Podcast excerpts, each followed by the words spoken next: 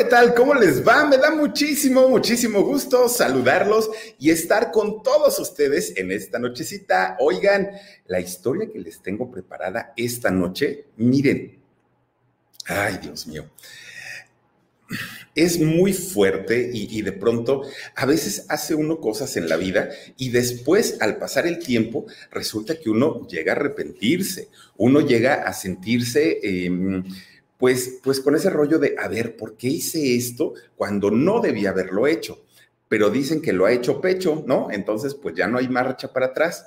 No todo lo que brilla es oro, no todo lo que ustedes ven en un escenario es la verdad de las verdades, no todo es felicidad. Y miren, hay mucha gente que se dejaron llevar por estos deseos carnales o estos deseos mundanos y finalmente al pasar el tiempo hacen una recapitulación de su vida y dicen, no, simplemente no era el camino, no era lo que yo quería hacer de mi vida, no era lo que yo quería mostrarle al mundo y se arrepienten totalmente y cambian y transforman su vida de una manera que uno se queda con la boca abierta. Pero el pasado desafortunadamente a muchos de ellos los corretea, desafortunadamente a muchos de ellos pues les sigue haciendo por ahí el, recordatorio. Y en el caso de Edgardo, que es la persona de quien vamos a hablar, y ahorita le voy a decir su nombre de pila, su nombre artístico, cómo surgió, qué hacía desde que estaba chiquitito, cómo es que de pronto se sumerge en un mundo que incluso cuando él lo estaba haciendo decía, ay, creo que esto no está bien. Y miren el resultado, aquí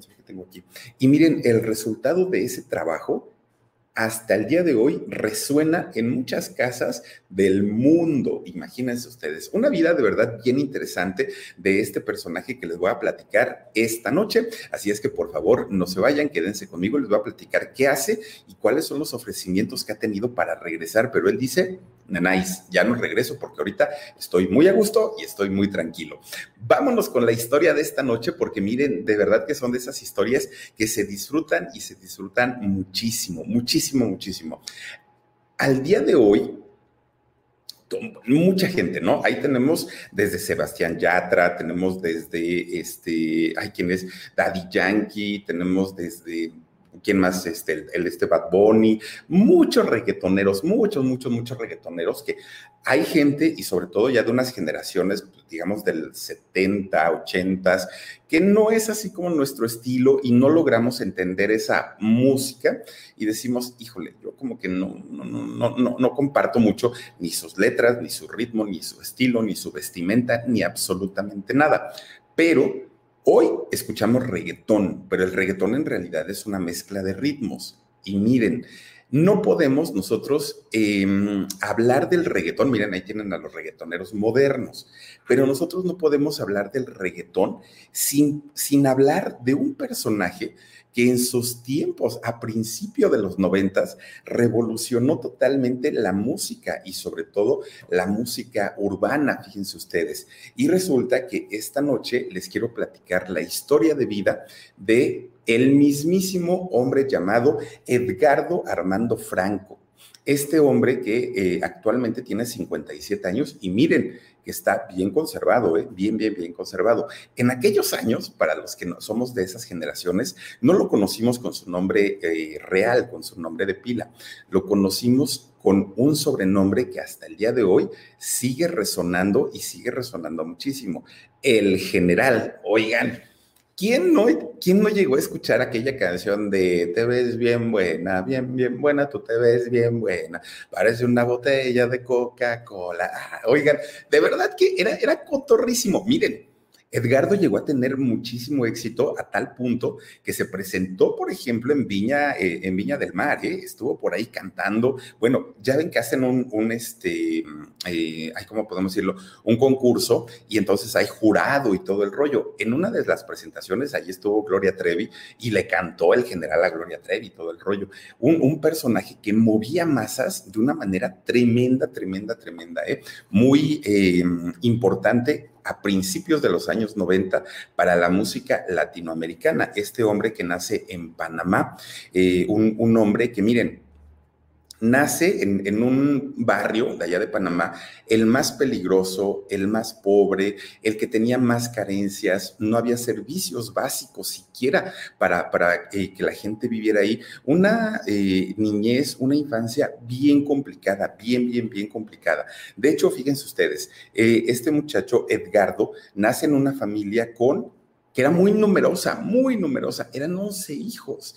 Imagínense ustedes, 11 hijos y además de todo sin dinero. Además de todo, no, bueno, ahorita debe estar así la ciudad donde nació el, el general, pero en aquellos años, ustedes imagínense nada más la situación tan complicada en donde no había dinero, pero además de que no había dinero, las familias eran enormes, eran numerosas.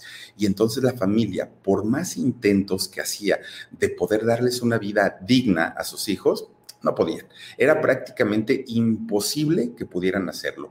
Eh, para, para las familias cada vez era más complicado el darles, ya no digan ustedes escuela, ya no digan ustedes zapatos, ya no digan ropa, ya no digan juguetes, simplemente la alimentación para ellos era, para los papás, eran muy, muy, muy complicado, mucho, muy complicados.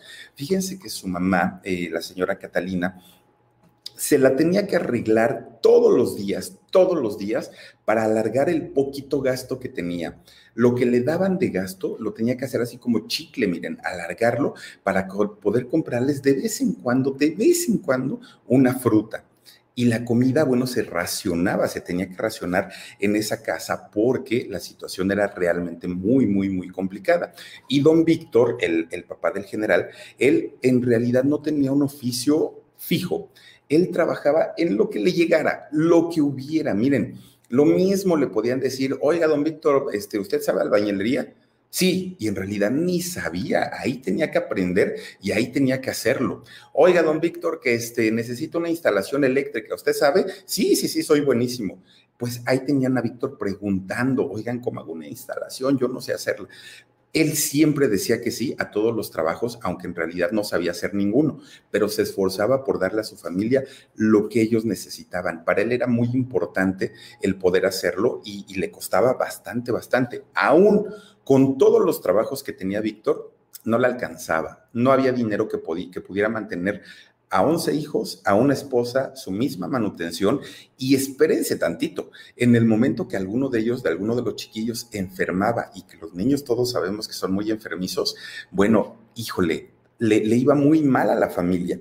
Entonces, pues imagínense, a pesar de toda esta situación por la que pasaba Edgardo con su familia y de todas las carencias, fíjense ustedes que Edgardo desde chiquitito siempre tuvo una personalidad muy alegre, él era muy extrovertido, él era un muchacho contento y sobre todo que le encantaba el baile. Miren, era, era bailarín desde chiquito y se le daba por naturaleza. Pero además de todo, Edgardo tenía una particularidad hacía gestos. Edgardo hacía sus, caras y gestos y como, como era muy, muy, muy gracioso, era muy simpático, pues a la gente le, le causaba mucha gracia. Había gente que a pesar de que vivían en un barrio muy, muy, muy pobrecito, había gente que era tan carismático, Edgardo, que le daban su dinerito ándale, mijo, vete por un chicle, ¿no? Vete a comprar un helado, vete a comprar esto, vete a comprar lo otro. Y entonces Edgardo, fíjense que eh, se daba cuenta que entre más chistoso era, que entre más chistoso era, pues la gente le daba más dinero. Él era contento, él era feliz. Aunque fíjense ustedes, eh, cuando, cuando llegan eh, los hermanos y llega Edgardo finalmente a la edad en la que ya tenían que entrar a la escuela, pues no ponía atención. Eh, Edgardo no era de los chicos que se sentaran en, la silla y pensaran en su futuro, pensaran en, ah, yo voy a ser ingeniero, arquitecto, esto, lo otro. No, Edgardo en realidad lo único, lo único que pasaba por su mente era, ¿cómo puedo ayudar a mis papás? No tienen dinero, sé que batallan mucho, sé que las cosas en casa no están bien, ¿qué puedo hacer? Para ayudarles, para apoyarles. Y la maestra o el maestro hable y hable y hable, pero su mente de Edgardo estaba en otro lado. Era muy, muy, muy complicado. Ahora, sus papás de toda la vida eh, profesaron la religión de los testigos de Jehová. Era lo que ellos eh, pues les habían inculcado y lo que a su vez ellos eh, también inculcaban a sus hijos, a los once hijos. Y miren que siendo muy chiquitos ellos pues estaban muy abiertos al conocimiento, muy abiertos a lo que sus papás les fueran enseñando. Eso, eso hacía que los muchachos pues empezaran a tener una conducta muy, muy, muy reservada, eran muy educados, mucho, mucho, muy educados. Y es que miren, yo creo que la gran mayoría sabemos que eh, la, creencia o la religión de los testigos de Jehová, no todo mundo entra ahí y, y no entran muchos porque saben que son normas estrictas, porque saben que son personas que toman muy a pecho la fe y que además de todo son, son tan, tan devotos que siempre buscan el, eh, llamar a más gente para que se agregue también a, su, a, la creencia, ¿no? Entonces, por eso es que hacen la predicación y por eso es que andan haciendo todo, todo lo que ellos hacen y tratan de compartir el conocimiento que ellos tienen con quien les parezca, eh, eh, ¿cómo, podemos decirlo?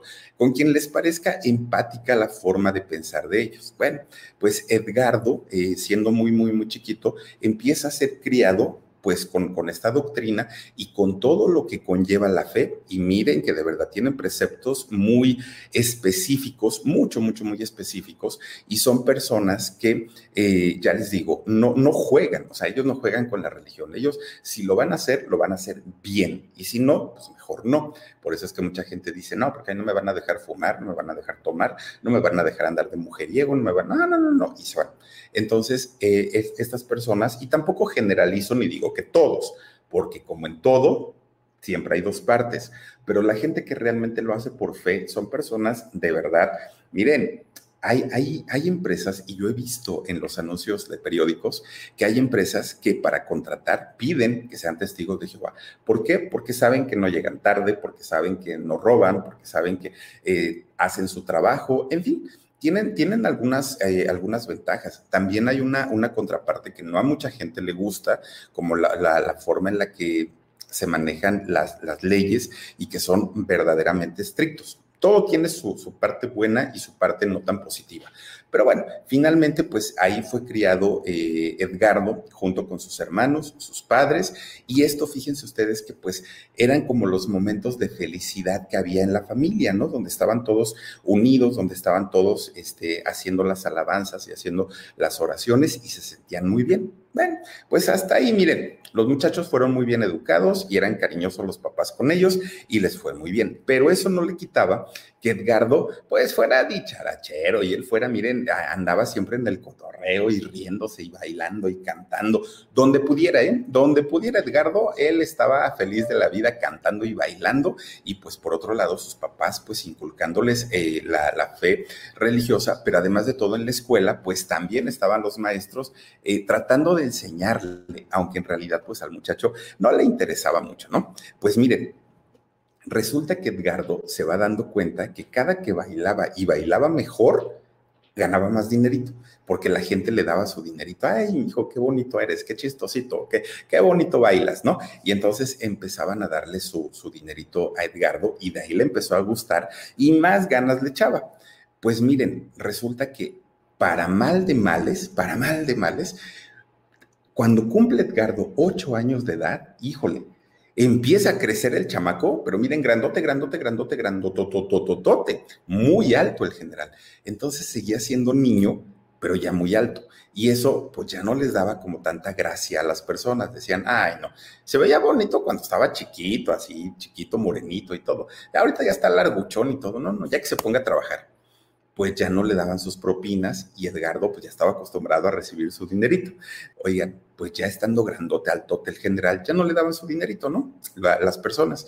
Entonces, resulta, fíjense ustedes, que decía, tengo que hacer algo, tengo que hacer algo para poder ganar dinero. Pues miren, con sus manitas, bueno, ya con sus manotas, porque estaba manotón, empieza a tallar un banco de madera, ah, con una lija, ahí está, lígelo, lígelo, lígelo, lígelo. Pues miren, como pudo de lo que tenía ahorrado, se compró sus este, grasas de zapatos para bolear, su cepillo, su trapo y vámonos. Miren, recorrió las calles de su amada Panamá de un lado para otro con su cajoncito, él ocho años, andaba boleando, uh, boleando zapatos y de eso aunque ganaba menos y tenía que trabajar más, finalmente el general no dejó de, de ganar su dinerito y de apoyar a su papá y a su mamá, porque pues se necesitaba el dinero en casa. Y durante mucho tiempo el general trabajó boleando zapatos en, en la calle, porque tampoco tenía un puesto, ¿no? Y entonces después de ahí se da cuenta que era muy cansado, que tenía que salir de su casa desde muy temprano, regresar muy noche, y cuando empezaba a contar sus monedas, bueno, pues no era lo que él esperaba, ¿no? No le iba muy bien. Pues, ¿qué creen que hizo el general? Empezó, cambia su, trabajo de, de, bolear zapatos, lo cambia para convertirse en lavador de autos, en la banqueta, ¿eh? Llegaban los carros a estacionarse y llegaba él, oiga, no quiere que le lave su coche, ándele, mire, deme lo que quiera y todo. Y se levantaba bien temprano, bien, bien, bien temprano y se acostaba bien noche, pero ya le iba mejor, ya ganaba su, dinerito. Entonces le empieza a alcanzar no solo para apoyar a, sus familiares, ¿no? A su mamá y a su papá, sino para él ya quedarse con un poquito de dinero y empezar a comprarse sus cositas, lo que fuera necesitando, sus zapatos, su ropa, lo, lo que él necesitara, ya se lo podía empezar a, a comprar. Bueno, pues miren, mientras este muchacho Edgardo o el general estaba ya sea lavando sus coches o, estuviera haciendo lo que estuviera haciendo, empezaba a cantar el general, empezaba a cantar y resulta que algo que, a la gente le llamaba mucho la atención es que empezaba a hacer sus rimas, ¿no? Como en rap, pero empezaba a, rimar todo lo que decía. Ninguna de las canciones fue escrita, es, es, decir, no eran canciones que ya sonaran en ningún lado, eran cosas que se iba inventando en su cabecita el general y él cantando y cantando y cantando, pues feliz de la vida lavando los coches. Y entonces pues había gente que decían, ay, este muchacho como que está muy loco, ¿no? Está cante y cante y rime y rime y todo. Pues miren, él sin saberlo, sin saberlo, pues empezó a mezclar desde el rap, desde el reggae, desde las cumbias, desde el freestyle, todo, todo, todos esos ritmos, empezó a mezclarlos y él ni sabía, o sea, él lo hacía nada más porque le gustaban. Y entonces había gente que tenía sus autos, que tenía sus coches, y miren, ya ni siquiera el general, ya ni siquiera este, la gente iba a verlo para que les lavara su coche. En realidad era para escuchar todas las chistosadas que decía con sus canciones, porque él aparte de todo, imagínense ustedes, flaquito, flaquito, grandote y seguía siendo un niño, y entonces él bailaba, rapeaba, e improvisaba sus letras y a la gente eso le llamaba mucho la atención. Muchos, muchos, muchos, este, muchas personas iban y le daban el trabajo al, al general para que les lavara su coche, pero se quedaban ahí escuchando las letras de este personaje. Era muy conocido, se hizo muy, muy, muy, muy conocido y de hecho ahí se hace muy buen amigo de muchas personas, muchas, señores, señoras, muchachos, muchachas, de todo. Se hizo muy famoso porque este, pues era muy carismático y él platicaba con todos. Como su mamá se lo llevaba a la predicación, no tenía pena porque él, tenía que tocar las puertas y salía la gente y él hablar, ¿no? De, la palabra de Dios. Y entonces, pues para él no existía la pena. El general estuvo muy acostumbrado desde que estaba chiquito a interactuar con la gente. Entonces, eh, pues empezaba el general a tener muchos, muchos, muchos amigos y uno de ellos, uno de esos amigos, fíjense que le, le dice, oye Edgardo, ¿cuánto ganas aquí en los coches? No, pues gano tanto. No, no, no, no, ya deja de eso. Mira, te friegas mucho, te mojas, te enfermas y todo, y pues en realidad no ganas lo que deberías.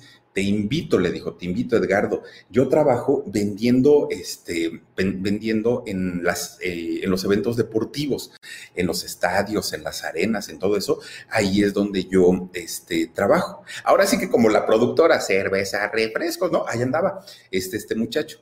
Entonces le dice, ¿por qué no te vas conmigo? y entonces pues puedes trabajar ahí con nosotros en, este, en los estadios. Y dijo Edgardo, bueno, pues en realidad yo nunca he ido, pero pues vamos y a ver si me contratan. Ah, pues ahí tienen, ahí tienen entonces que Edgardo entra finalmente a, trabajar y él lo que hacía era justamente, justamente el cerveza refrescos. Él, bueno, les llaman cubeteros, ese es el, el, oficio eh, que hasta el día de hoy pues es, es muy, muy, muy socorrido todavía. Entonces ahí tienen que el general cargaba su, su este, ¿cómo se llama? Eh, su cubeta, su cubeta de lámina, la cargaba en su hombro e iba vendiendo cerveza, refrescos, todo lo que pudiera. Bueno, se cargaba hasta una, como, como un tipo de mueble en, en, su, en su pecho y ahí llevaba papitas y llevaba todo, ¿no? Pero miren, de, Obviamente este señor, el general, estaba acostumbrado a ser extrovertido, entonces nada le daba pena a diferencia de todos los otros cubeteros de ahí de, los estadios que empezaban a gritar, ¿no? Cerveza, refrescos, y hasta ahí el general no, porque el general empezaba... Y entonces empezaba a rapear vendiendo sus cervezas, sus refrescos, sus botanas y todo. Y entonces a la gente, bueno, había ocasiones en que ya ni veían el espectáculo, ¿no? Fuera este fútbol, fuera lo que fuera, ya no lo veía, ya no eh, lo veían por estar eh, pues admirando el trabajo que hacía este muchacho, el general. Y entonces resulta que un día era tanto, tanto el éxito que tenía el general para vender, es decir, le daban su cubeta, que pensaban los empresarios, que solamente pues eh, iban a vender, iba a vender este muchacho su cubetita, terminaba el día y le daban su comisión. No, el general pasaban 20 minutos y ya estaba otra vez en la bodega ¿Qué pasó, Edgardo? Le decían. No, ya acabé, échame otra cubeta. ¿Cómo que acabaste si normalmente un cubetero se acaba una cubeta por evento? Ah, sí, pero yo ya acabé. Y entonces le daba, a ver el dinerito, ya lo contaban y entregaba cuentas, en muy honrado, entregaba sus cuentas. Echen otra cubeta y ahí va para afuera a, este, a rapear vendiendo. Bueno, se convierte en un éxito como vendedor. Entonces, uno de los eh, muchachos que lo habían contratado hablan con él y le dicen, oye Edgardo, en los deportes, pues te va muy bien, pero un público un poquito más difícil para que consuman de cervezas y refrescos es el público que va para conciertos. En los conciertos la gente normalmente están tan metidos en el espectáculo que no, no consumen tanto. Entonces te vamos a cambiar para allá. ¿Estás de acuerdo? Y dijo el general, bueno, a mí donde me pongan, ya puedo, ¿no? Usted no se preocupe. Y entonces lo mandan a los conciertos ya no iba a estar en deportes. Entonces, cuando llega con su cubetita, pues él empieza igual, igual, pero aquí el problema era que ya había sonido, que ya había iluminación, que ya no, ya, ya no lucía tanto lo que él hacía. Entonces decía, me las tengo que ingeniar de alguna manera, tengo que hacer algo, tengo que hacer algo. Bueno, pues total, él seguía haciéndolo y vendía en los pasillos sus productos y le iba bien. De repente un día, fíjense ustedes que iba eh, se presenta un grupo panameño en, un evento en el que el general iba, este, pues obviamente, a trabajar. Y entonces, de repente, fíjense ustedes, empiezan a cantar estos muchachos ahí en el escenario y al general, bueno, le movió tanto ver luces, ver este, eh, la pirotecnia, ver todo lo que había en el evento, todo, todo, todo lo que había. Estrellita Azul, te mando muchos besos, gracias por tu super sticker. También Josefa Oliveros dice, me quedé en shock. Hola Philip, hola Josefa, te mandamos muchos besotes y gracias por estar aquí. Resulta, ay, miren, Chacha Sandoval también dice, hi Philip, ¿cuándo nos hablas de los socios del ritmo? Uy, vamos a hablar de los socios del ritmo con todo cariño, mi querida eh, Chacha Sandoval. Oigan, resulta entonces que el general empieza a ver todo, todo este movimiento que había en ese concierto y él acostumbrado a estar en los deportes, pues que en los deportes pues había fútbol y eso, pero muy normalito cuando de pronto ve que sale pirotecnia y confeti, este, fuegos artificiales, empieza a salir todo eso, él se queda sorprendido. Bueno, deja de vender, ¿no? De, pone su cubetita en el piso y se queda contemplando todo este espectáculo que para él era desconocido, siendo muy pobre, pues nunca había visto algo así, se queda así. Y ya la gente, hey, tú muchacho de los refrescos, ven para acá y todo. Ah, al otro dijo, ay, experiencia, ya vendí todo lo que tenía que vender. Y él se sienta a ver el espectáculo. En ese momento el general empieza a soñar que se sentirá estar arriba de ese escenario, que se sentirá de pronto que la gente aplauda, que la gente grite, que la gente cante sus canciones. ¡Wow! Y empieza a soñar muy padre el general. Y ahí tienen que, pues, entrega su cubeta y corre para su casa con su mamá. Mamá, mamá, fíjate, pero él muy emocionado. Fíjate que me mandaron a un concierto y entonces en este concierto había mucha gente y aplaudían y gritaban y cantaban. Bueno, el general maravillado y su mamá. Está muy bien, Edgardo, qué bueno, pero recuerda que esas cosas no le gustan a Dios. Esas cosas, este, pues no son para nosotros. Esas cosas son para, para la gente mundana y esto y aquello. Y le empieza a dar una explicación y entonces Edgardo se, se frena así en seco y dice, pues sí, tiene razón, mi mamá creo que me dejé llevar por la emoción. Fue lo que comentó en ese momento Edgardo. Híjole, pues bueno, pero traía la espinita, la espinita que se le había quedado clavada. ¿Cómo le hago? ¿Cómo le hago? Y entonces de repente dice, ah, ya sé lo que voy a hacer y cómo voy a empezar. Miren, ahora sí, se compra un cuaderno, un cuadernito de esos de, 50 hojas, ¿eh? chiquito, y su pluma. Y entonces dijo, ahora ya no voy a cantar esas canciones, pues, pues que sí son como medias feas y medias raras, y voy a componer canciones de alabanza, canciones con un compromiso social y que, y que mis papás no tengan ningún pretexto, ningún pretexto para no dejarme cantarlas. Y entonces, ¿qué creen que hace el Edgardo? Empieza a escribir, ¿no? Cosas, pero letras tan bonitas, tan bonitas, que su mamá dijo, ay, mi hijo, felicidades, mira, esto sí está muy bien, qué diferencia que andes cantando esas cosas tan feas, esto hasta, grábame algo, ¿no? Porque de, de, verdad que se escucha bastante, bastante bien, le dijo la mamá de Edgardo. Bueno, pues ya estaba muchísimo más tranquilo Edgardo porque sabía perfectamente que de alguna manera ya tenía la, la pobre aprobación. La pobre, la pobre, ay Dios mío, ayúdenme a decir aprobación, por favor. La, ya tenía la aprobación de su, de, de su mamá y de su papá, porque pues, las letras eran muy bonitas. Bueno, pues Fíjense, era tanto, tanto lo que le gustaba a su mamá, la música que estaba haciendo Edgardo, que le compran usada una grabadora vieja, pero vieja, vieja, vieja. Y entonces con esa le dijo, mira hijo, deberías de grabar tus canciones ahí en la grabadora para que pues este, empieces tú a, a foguearte, ¿no? En, en, en este rollo, pero que sean canciones de Dios, no vayas a cantar otras cosas. No, mamá, no te preocupes, le dijo Edgardo. Bueno, así decimos todos los hijos, ¿no? No, mamá, no te preocupes, todo está muy bien. Ah, bueno, pues ¿qué creen que hizo el Edgardo? En esa grabadora mete un cassette y empieza él a grabar sus canciones. Sí, efectivamente, canciones este, relacionadas al, al cristianismo, relacionadas a las alabanzas de Jehová. Entonces resulta que todo iba muy bien. De repente Edgardo, pues dice, a ver, vamos a hacer algo. Le voy a sacar una copia a este cassette le sacó una, le saca otra, le saca otra y les empieza a sacar copias y copias y copias y copias, ¿no? ¿Y qué creen que hizo? Miren, eso se llama ser inteligente y ser colmilludo, decimos en México. Va con todos sus cuates de las rutas de los camiones, de los, este, del transporte público, y entonces él que se llevaba bien con todo mundo, con todo mundo, fíjense que les empieza a regalar un cassette a cada conductor de los camiones y les dice, ay, no sean gachos, pongan, aunque sea una vez en todo el día, el, el cassette y escuchen mi música y cómo la hice con mucho cariño y todo. Y entonces los, los señores, los conductores que se llevaban muy bien con él, pues obviamente dijeron, órale, pues te vamos a hacer el paro, ¿no? Vamos a, vamos a este, apoyarte.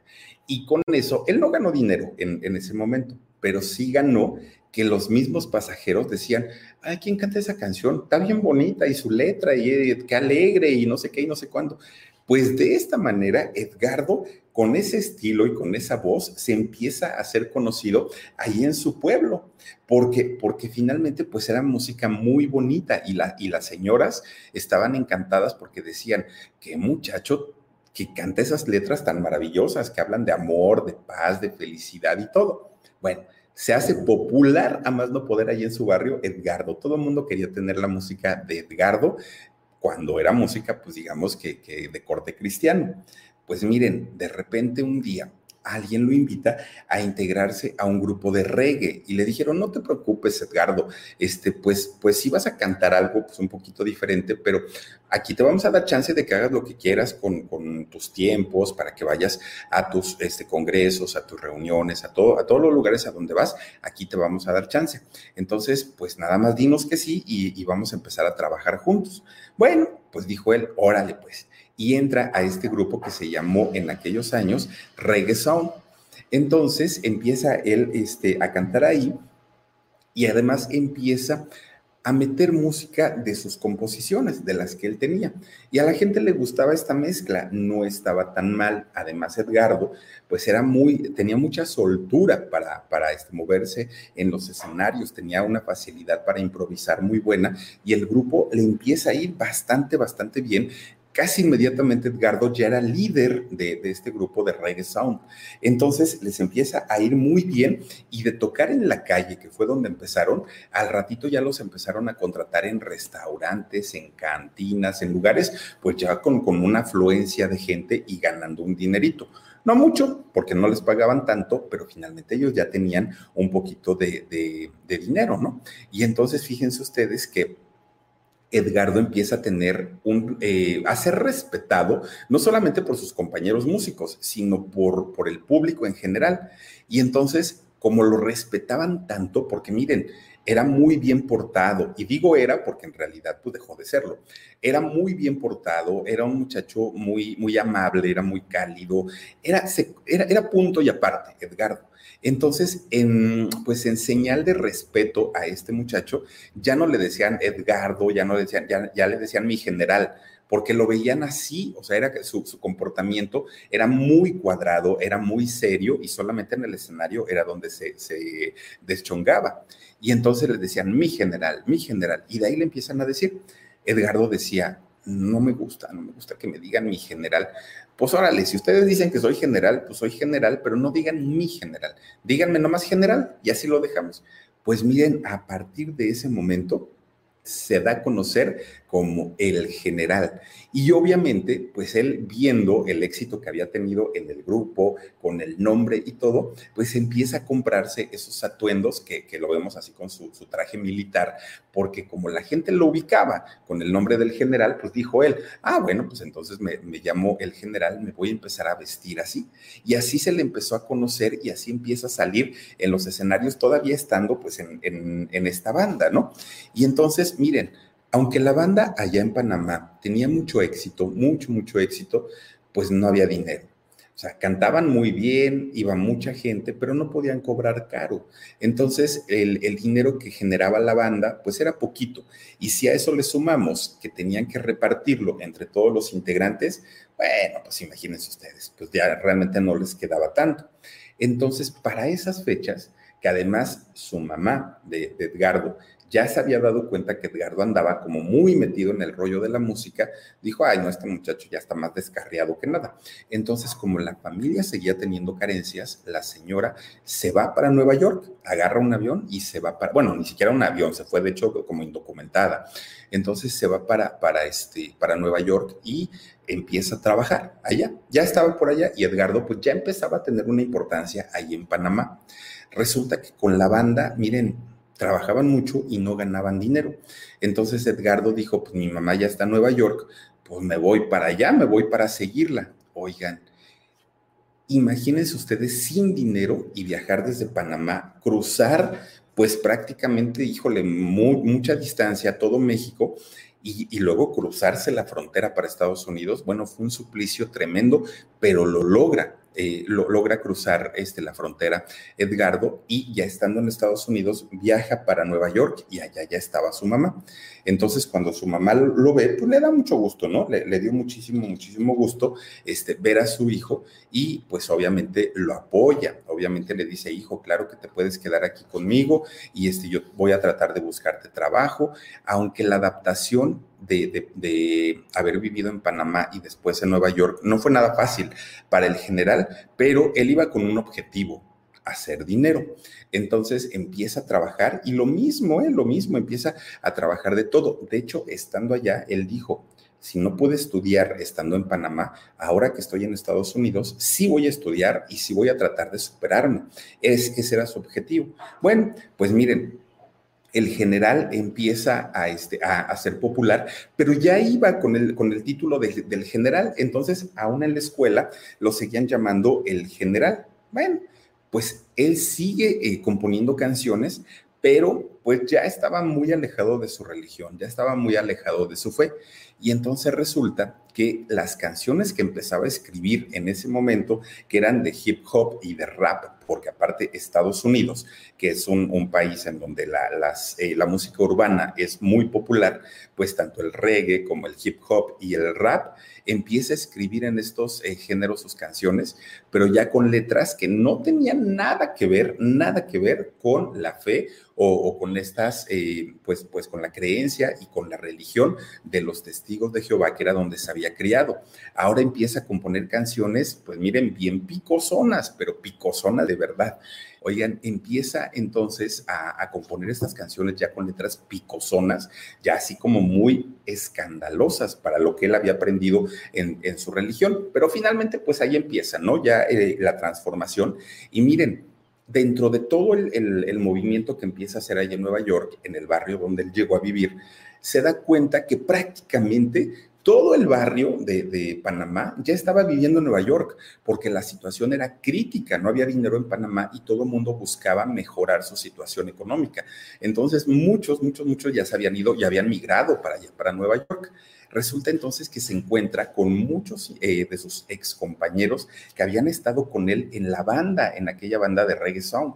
Entonces, este, pues empiezan a platicar y dicen, hay que volver a integrar la banda, pero hay que agregarle nuevos ritmos, porque aquí en Nueva York se, escuchan otro tipo de, de, ritmos y no podemos seguir igual que lo hacíamos allá en Panamá. Entonces empiezan a organizar para revivir esa banda. No eran todos los integrantes, pero estaban la mayoría en, ese grupo. Bueno, pues miren, empiezan ya como banda organizada a tocar nuevamente en bares y en diferentes lugares de allá de Nueva York y allá, a diferencia de Panamá, sí les empieza a ir mejor, empiezan a ganar ya su, su dinerito hasta que de repente una compañía disquera de allá de Nueva York, Music World, este, los contacta y les dice, a ver muchachos, vénganse para acá y háganme una prueba de lo que saben hacer, pero, pero vamos a ver qué resulta. Bueno, pues ahí tienen que les dan una cita y llega finalmente el, general a esta cita con sus compañeros, con todos ellos, para este, pues, hacer una prueba y ver si les iban a dejar, les iban a dar oportunidad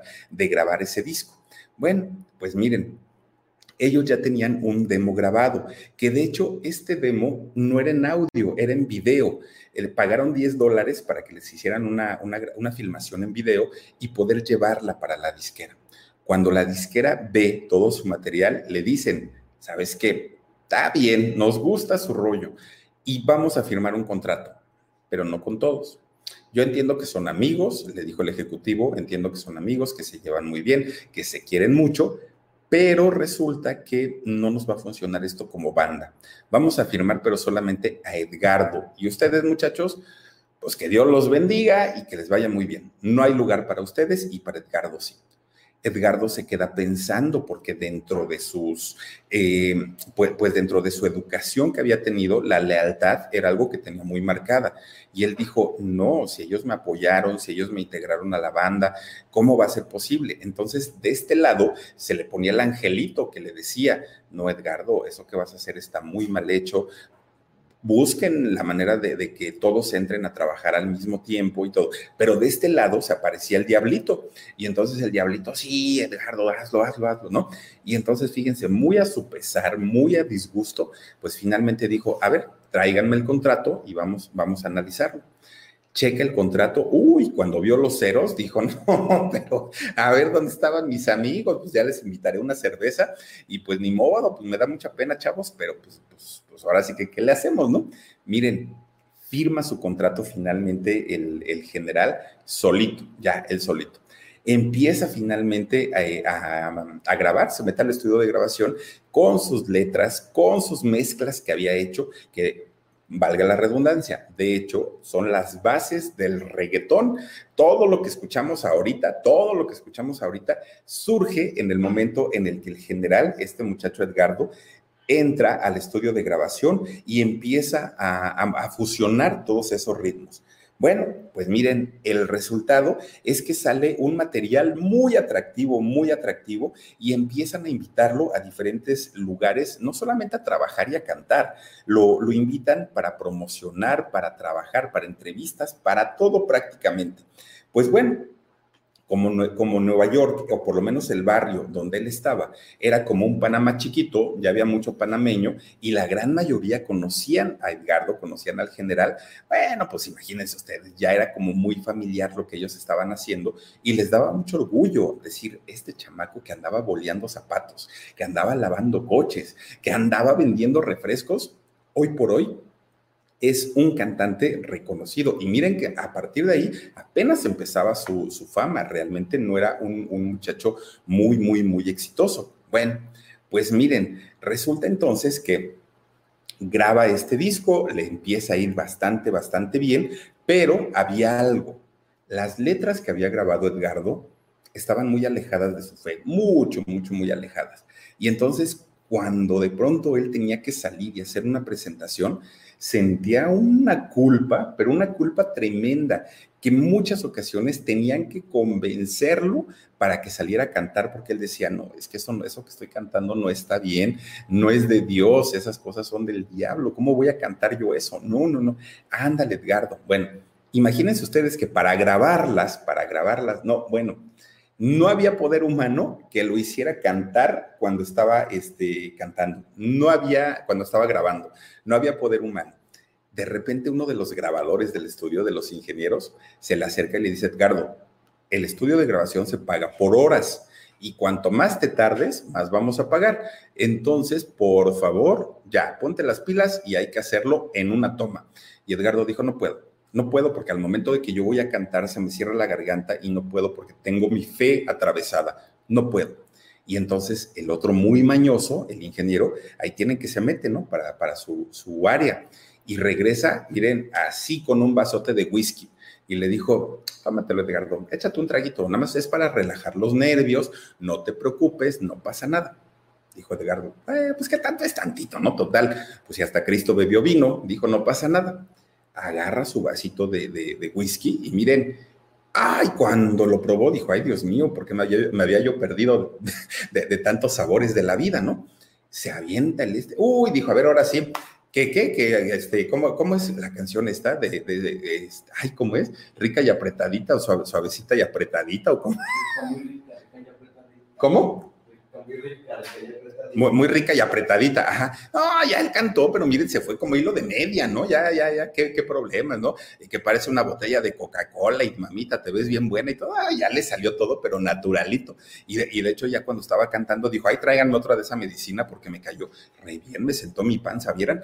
Y entonces empieza el general a cantar, bueno, con una soltura y una naturalidad que se quedan impresionados los de la, la, la disquera, los del estudio de grabación, porque dijeron, ay, este muchacho ya lo decíamos que tenía talento. Ahora sí, de aquí nos vamos para el éxito, ¿no? Pues sí, efectivamente, este disco que graba el general, bueno, se convierte en, uno, pues en un parteaguas en la música de reggae, en la música de hip hop, en estos géneros urbanos, se convierte en, en un éxito y en una referencia para muchos cantantes, además de todo, para muchos. Vendió, eh, presentaciones, vendió discos, eh, eh, pues, anduvo prácticamente por todos lados. Él sin saberlo, su música ya estaba en México, su música ya estaba en Argentina, su música ya estaba en Panamá, su música ya sonaba por todos, por todos lados. Pero fíjense ustedes que a pesar de que su, su éxito estaba pues en la cima, en la, en la cuestión de, de dinero, no era lo que él esperaba todavía eh, no, no, llegaba esta parte del dinero. ¿Y saben por qué?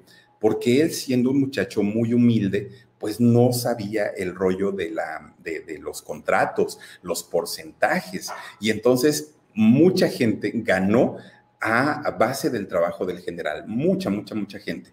Pero finalmente, pues como sea, ya estaba él, generando algo de dinero. De hecho, ayudó mucho a su mamá, mandaba dinero a Panamá y empieza él a ahorrar, porque pues como nunca había tenido dinero, pues ni sabían qué gastarlo. Entonces, el, dinero que iba generando lo iba a guardar y guardar y guardar y guardar, ¿no? Él ya era famoso en Latinoamérica prácticamente. Les digo que lo, lo invitan a Viña del Mar y a muchos, muchos, muchos otros lugares y se convierte en el éxito y orgullo panameño había sido el primer, primer eh, hombre panameño y de género urbano que triunfaba fuera de Panamá. Entonces le empieza a ir bastante, bastante, bastante bien a, Edgardo, bastante, bastante bien. Y miren, una vez que estaba eh, ya Edgardo, pues muy, muy, muy ¿cómo decirlo? Pues muy consolidado, muy consolidado en su música, en sus ritmos y en sus géneros, pues para Edgardo empieza a haber una, eh, este sentimiento de culpa que no lo abandonaba y menos porque miren, muchas de las presentaciones que hacía en Nueva York eran en centros nocturnos, eran en discotecas, eran en antros y para él ver toda esa infraestructura de iluminación de la gente tomando, muchos de ellos drogándose, era algo que él pues no estaba acostumbrado. Para él era una situación pues, pues demoníaca prácticamente, ¿no? Y entonces lo, lo que hace, fíjense ustedes, muy a su pesar, él veía que esos lugares, esos giros negros, ¿no? Que se conocían en aquellos años, generaban mucho dinero, mucho, mucho, mucho, porque vendían bebidas alcohólicas, porque cobraban la entrada, porque tenían shows. Él decía, híjole, esto debe ser un éxito total. Bueno, como yo ya no quiero venir, entonces yo voy a dejar de trabajar en los antros, en los bares, pero voy a contratar a una persona que me ayude a poner una cadena de, de, perdón, de bares, de cantinas y de centros nocturnos. Y entonces empieza este, a, trabajar sobre este tipo de cosas. Miren, resulta que empieza Edgardo a, invertir su dinero en estos negocios, pero él al no ser empresario y no conocer de administración, le empiezan a robar por todos lados, por todos lados le empiezan a robar. Quiebra, quiebra el, negocio de, Edgardo y pues prácticamente se queda en ceros de, tener su buen dinerito. Bueno, pues imagínense ustedes que el, el, general se queda prácticamente en la ruina. Pero como seguía trabajando, pues dijo, ay, no pasa nada, ¿no? Pues ahorita me hago unas presentaciones y recupero dinero.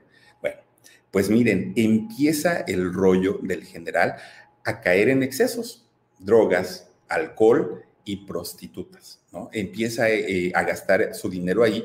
¿Por qué? Porque resulta que cuando él empieza a conocer toda esta situación que durante muchos años de su vida no, no, no conocía, porque pues él estaba muy metido en, en, su religión y de pronto el día es como la ardillita, ¿no? La ardillita que está metida en un cajón y nada más veía las cosas por un agujerito el día que logró salir de ese cajón, pues no sabía qué hacer con toda su libertad. Y esto le pasó a Edgardo. Una vez que él sabía que ya podía tomar, fumar, este, hacer lo que quisiera, se, se fue de más, ¿no? Esa es la palabra. Eh, empieza a meterse en ese tipo de excesos y además de todo, imagínense ustedes, empieza a hacerse adicto a los aplausos. Y de hecho fue, es, una condición o una patología que hasta los mismos psicólogos le, le, decían, oye Edgardo, pues es muy rara tu patología, pero tú eres adicto a los aplausos. Pero aparte decía Edgardo, pues sí me gusta que la gente me aplaudan, pero me siento mal, no estoy pues muy, muy contento porque sé que estoy pecando y estoy haciendo cosas que van contra, contra la voluntad de Dios.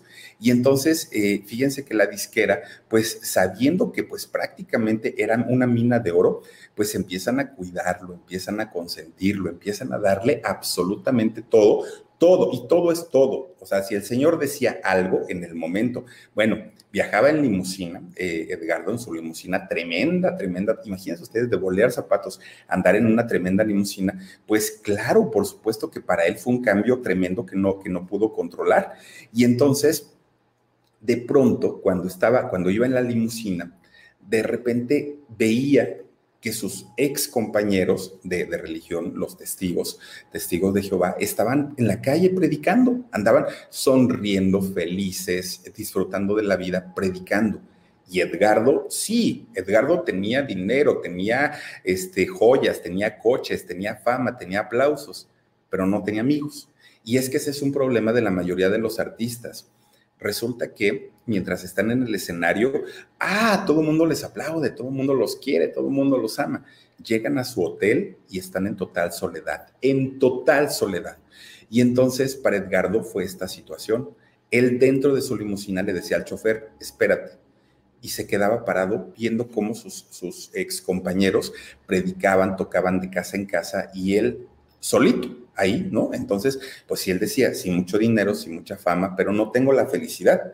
Entonces, pues empieza él a pensar y a decir, Creo que el dinero no es la felicidad. Era más feliz cuando batallaba, era más feliz cuando no, no tenía lo que hoy tengo y, y no me siento bien, no estoy bien. Entonces habla con su compañía disquera y les dice, señores, pues el general se retira, el general deja de existir y el general a partir de ahora retoma su fe. Obviamente la disquera dijo, no, no, no, no, Edgardo, tú tienes un contrato firmado y tienes que cumplirlo. Pero además de todo, pues piénsalo, Edgardo, ¿qué te ofrecen allá? Nada, absolutamente nada. Y aquí tienes mujeres, tienes alcohol, tienes eh, coches, tienes casas, tienes dinero. ¿Qué tanto ves de aquel lado como para que te quieras regresar? No, no, no, Edgardo, no. Además de todo, cúmplenos el contrato, cúmplelo, por favor. Y entonces Edgardo, pues, pues decía, es que ya no quiero. Pero miren, cada vez que Edgardo les anunciaba su retiro a la compañía disquera y que decía, ya no más, bueno, la disquera sacaba otro contrato con el doble de dinero y le decían, mira, pues ahí tú sabes, si ganabas 10, ahora vas a ganar 20, tú sabes entonces si te vas o te quedas.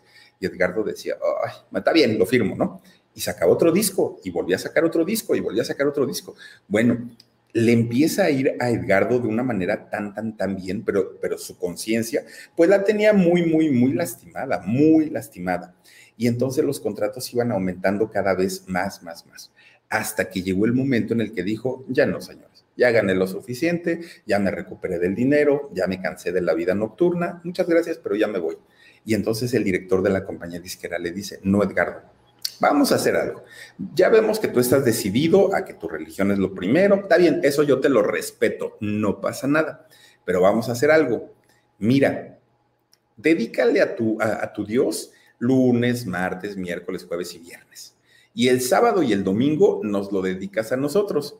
No creo que Diosito se vaya a enojar, pues mira, le estás dando cinco días y a nosotros nos estás dando dos. Yo creo que no se va a enojar por eso. Ándale, te vamos a dar chance de que de lunes a viernes, bueno, prediques, andes, digas, vayas, traigas, todo lo que quieras. Pero sábado y domingo te dedicas al trabajo que es tu trabajo. Y, y de esta, y aparte te vamos a pagar más todavía. Y dijo Edgardo, ay Dios mío, pues como que sí está muy, muy, muy buena la, la, este, la oferta. Firma todavía el contrato Edgardo. Y miren, lo empiezan a llevar obviamente a lugares en donde se tocaba este tipo de música, pero para Edgardo ya estos lugares eran como vulgares, ya eran lugares muy feos, muy, muy, muy feos. Decían, es que yo no tengo nada que ver ya con esta gente. Ya mi, mi, mi conciencia, ya mi, mi, mundo está en otro lado, mi, mi mirada está puesta en otro lado. Ya no me siento cómodo, ya no me siento a gusto y finalmente, ahora sí, ya no iba a haber nada que pudiera impedir que Edgardo se dedicara 100% a su fe. Ya nada, nada, nada. Habla la disquera con él, le dicen y todo, y él dijo, no, señores, ahora sí no, porque ya entendí que ustedes son el mismísimo diablo. Oigan, yo trato de portarme bien y ustedes duro y dale, duro y dale, duro y dale. No, ya no más. Se quita su aretito, se corta su cabello, se pone su corbatita y dijo, se murió el general. No más general y a partir de ahora mi vida va a ser distinta, va a ser como debió haber sido desde un principio. Y entonces, eh, pues empieza él a, integrarse nuevamente a, este, a esta fe, a la Legión de los Testigos de Jehová. Bueno, empieza a predicar, ¿no? Pero resulta que mucha gente lo conocía, mucha gente, pues obviamente estamos hablando de los años 90, cuando su música era un boom. Y entonces de pronto llegaba a una casa y tocaba, ¿no? Y señora, buenas tardes, mire, venimos a hablarle de esto y esto y esto y esto. Y las señoras decían, ay, el general, ay, qué padre, pásate y todo. Decía, ay, no, señora, es que no soy el general, soy Edgardo. Fui el general, pero ya no, ahora ya me, ya, me llamo Edgardo. Ay, no, no, no, no, no, no, sí, o sea, sí, ahorita le, le, escucho todo lo que me tiene que decir, joven, pero primero échese la canción de Estás bien buena, ¿no? Porque me gusta. Y entonces Edgardo decía, ay, no, señora, ¿cómo le voy a estar cantando eso? Yo ya no canto esas canciones. Y decía la señora, pues si no la canta aquí, la tengo, se la pongo y le ponían la canción de Estás bien buena. Y, Edgardo, miren, así de, trágame tierra, no puede ser. Y entonces decía, a ver señora, yo ya escuché la canción de Estás bien buena, ahora cumpla su parte, déjeme hablarle de lo que le, de, lo que le vengo a decir. Sacaba su Biblia y empezaba a decirle, ah, pues ahora va la mía, ¿no? Pues ya me hicieron escuchar la, la de Estás bien buena. Está bien, está bien, bueno fue durante mucho tiempo, durante mucho tiempo que Edgardo este, empieza a, sufrir, ¿no? Por, por este tipo de cosas que además de todo a él no le agradaban ya. En algún momento fue su vida, pero ahora ya no le agradaban. Y entonces resulta que cuando anda en la calle, hasta el día de hoy, anda en la calle, de repente se queda la gente, ¿ese es el general? Sí, ¿verdad? Sí. Entonces se acercan. Este, oye, oye, general, ¿me puedes dar un, autógrafo o una foto? Ah, sí, pero con una condición. ¿Y cuál es? Pues mira, y empieza, saca la Biblia y empieza a decirles, es que mira, Dios, las escrituras, la Biblia, tal, tal, tal, tal, tal. Ahora sí, ya dio su mensaje, ahora sí véngase la foto, el abrazo, el beso y ya. Y el general al día de hoy, miren, muchos o muchas podrán o podremos criticar, ¿no? Ay, ¿cómo dejó una carrera tan exitosa? ¿Cómo dejó el dinero, el oro, la felicidad, todo lo que tenía por adherirse a una religión? Quien realmente lo hace por fe y lo hace por devoción, yo creo que no hay felicidad que se compare. Y, y si ustedes se dan cuenta en las fotos cuando sale como el general, se ve bien, primero porque está joven, pero además de todo sale muy posado. El general sale muy posado, como la gran mayoría de los artistas, ¿no? Que pues, a ver, posa y mira para acá y mira para allá. Las fotos que aparecen del general de Edgardo al día de hoy son fotos natural. Mire, ahí por ejemplo le dijeron sonríe y está pelando los dientes y ya. Pero si lo ven ahora al día de hoy, al general en sus fotos que se toma, se ve una sonrisa natural, se ve, se ve, que en realidad está disfrutando esta parte de su vida se ve que está, eh, está disfrutando el ser una persona como lo somos todos y que ya no tiene nada que ver pues con, la, con, el rollo de, del dinero de la música y sobre todo de la música de letras tan, tan, tan picantes como las que escribía en algún momento el general. Y miren, no cantó solo rica y apretadita y, y este, estás bien buena. El general grabó 17 discos muchos, muchos, muchos discos.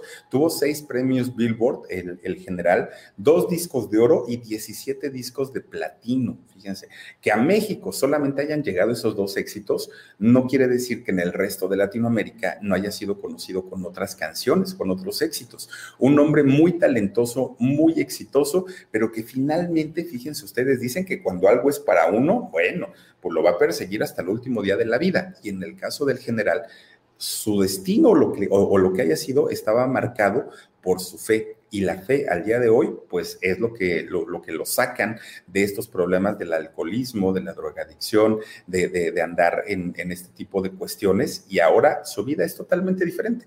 Ahora la vida del general este, gira en torno en apoyar a las demás personas de acuerdo a su fe y a lo que él considera que es bueno y con lo que puede ayudar a la gente. Y pues si él está feliz, está contento, pues yo creo que eso es lo más eh, padre que pueda haber en la vida, hacer lo que a uno le hace feliz. Yo creo que no hay otra cosa más bonita y más padre que, hacer lo que a uno le gusta. Y pues ahí tienen la vida y la historia del mismísimo Edgardo, el general, que ya no cantó nunca más Estás bien buena y difícilmente la va a volver a cantar.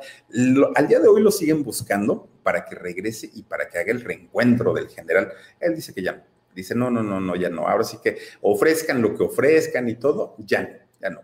Claro que él como compositor sigue recibiendo sus regalías por las, las, canciones que se siguen tocando hasta el día de hoy y algunos otros artistas grabaron sus canciones. Entonces, pues claro que, vive todavía de su trabajo, pero ya no, ya no compone más y ya está más enfocado pues en su fe.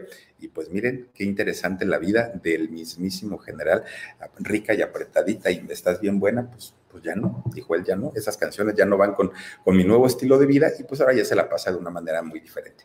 Pues ahí tienen ustedes la vida de Edgardo el general y este panameño que pues al día de hoy vive muy contento y muy feliz. ¿Qué tal? Eh? Pues miren, vamos a mandar saluditos para quienes se han conectado con nosotros esta noche. Dice Alejandra Salvador de la Cruz, dice Filipe Orca, Filipe Orca, Saluditos a Diego y Martín Méndez que nos gustan los en vivos. Saludos chicos para Diego y Martín Martín y para todos ustedes. Miren, ahí tienen la Filipiorca, simpatita, por favor. Dice por aquí H. Robert Jiménez. ¿Eh? ¿De qué? ah, es que ahorita, ahorita está Omar aquí conmigo, porque cuando nos venimos para acá, él siempre está en su casa y yo estoy en la mía y ahí, estamos haciendo el, enlace. Y ahorita Sonso se está riendo porque dice que nunca había visto la Filipiorca en vivo. Miren. H. Robert Jiménez dice: Buenas noches, Felipe. Aquí empezando la semana, disfrutando del en vivo. Abrazos y bendiciones. Saludos, mi querido Robert. Verónica Puebla. Te mando muchos besos. Dice, hola, buenas noches, sonrisa bonita. Extraño tu energía en la Ciudad de México. Espero estés disfrutando de tus padres y de este lugar tan hermoso. Bendiciones, te quiero mucho. Gracias, mi, mi, querida Vero. Yo también te mando besotes y pues ya nos regresamos, de hecho, para el miércoles, si Dios quiere, ya, ya andaremos por allá. Gaby García, Philip, ya hablaste de Vico, sí, son muy parecidas sus historias. Fíjate que en el caso de Vico sí, vi un documental que hay en Netflix, de hecho, así se llama, Vico sí. Oigan, qué interesante vida. No, no, fíjate que no he hablado de él, porque lo que sale en el documental, que está bien interesante, es una parte de la vida de Vico sí, pero estoy viendo y estoy rascándole a todo lo que hay en, en la vida de este muchacho muy, muy, muy interesante. ¿eh? Gracias, gracias por la recomendación. Isabel Nolasco dice, Philip, porfa, ayúdame con una oración para mi amiguita Cata que se encuentra internada por COVID. Ay, Dios mío. Muchachos, de verdad esta, esta situación está espantosa nuevamente. No es por, por, por querer meter miedo, ni mucho menos, pero, pero hay que cuidarnos. Y miren, para toda la gente, tanto para tu amiguita Cata, Carmen, para tu amiguita Cata, que desafortunadamente está muy, muy eh, malita, y para toda la gente que está en los hospitales, que están con alguna, algún padecimiento, no solamente por COVID, de cualquier otra situación, pues de verdad que nuestros mejores deseos para que pronto se recuperen, para que pronto regresen a sus casitas con sus familiares y que la estancia en los hospitales, que es terrible estar ahí, pues sea lo menos, menos, menos Les mandamos muchos besos y de verdad esperemos que, pronto, pronto puedan salir de esta situación. Carmen Núñez dice, me encantan las historias y cambios de vida para el bien, así que hay que respetar, solo él sabe por, por lo que pasaba y quiso cambiar su vida para bien. Bravo por él. Fíjense que sí, fíjate Carmen que sí, porque historia diferente sería que estuviéramos diciendo, dejó su vida de, de, de, fama, de dinero, de éxitos, de todo esto, y ahorita ya anda metido en el alcohol, en las drogas, en esto, eso sería diferente pero afortunadamente pues está en algo que le gusta, ¿no? Y, definitivamente no daña. La, miren, cuando una persona tiene fe y trata de hacer el bien, no dañan a nadie. Entonces, si no les gusta, a respetar. Y si les gusta, pues adelante, digo, qué, qué, padre, ¿no? Es, es, algo muy bonito. Lilian Rivera Castro dice, Omar autonombrado borracho, pero buen muchacho. Aquí está, saluda Omar Diola. Ay, tú con tu seriedad. Dice Charlotte 23, qué bueno que el general ahora sea feliz. Muchos artistas tienen mucho y nunca llegan a ser felices. la gran mayoría, te puedo decir que la gran mayoría llegan a sus hoteles y mira, point se apagan, se apagan porque necesitan de esa energía de la gente y cuando están solitos se transforman y su vida normalmente son tristes. Sandra Leticia Alcántara Moreno dice, Philip, aquí contigo como todas las noches, te mando un beso grande con mucho cariño. Mi querida Sandrita, te mando muchos besos. Verónica Tabizón dice, Philip y su equipo los mejores. Bella voz, Philip, por, eh, por Katy, dice amor por Katy. Muchísimas gracias, Verónica Tabizón, te mando muchos, muchos besos y también a Brenda Sanz. Eh, Sanz González. Dice, un tacos de canasta, mi Philip, para mi mamá Patti desde Tijuana y un beso para mí. Para doña Patti le mandamos un tacos de canasta, tacos. Y para ti te mando un besote, muchísimas gracias. Lubal dice, Philip, me gustó cómo diste la información sobre Edgardo, como siempre, muy respetuoso. Gracias, mi querida Lubal. Oigan, es que en esta vida si uno no es respetuoso, no esperemos que los demás nos respeten. Entonces, pues yo creo que dando y dando, ¿no? Dirían por ahí. Y, yo creo que de verdad, cuando uno, una persona hace lo que le gusta y lo que le hace feliz, se respeta. Así de sencillo, se respeta. Oigan, pues muchísimas, muchísimas gracias por haberse conectado esta nochecita de inicio de semana. Estamos arrancando apenas y la historia de mañana está buenísima, por favor. Bueno, de hecho, de toda la semana, ya tenemos toda la semana y están buenísimas las historias. No se las pierdan, por favor. Y recuerden que transmitimos todos los días o todas las noches a las diez y media, diez y media de la noche, hora de la Ciudad de México. Y eh, también tenemos en vivo todos los días a las 2 de la tarde en los canales de Productora 69, Jorgito Carvajal y Papel Rayo. Cuídense mucho, descansen rico. Soy Felipe Cruz, el Philip, y si Dios quiere, nos vemos el día de mañana. Que descansen. Adiós.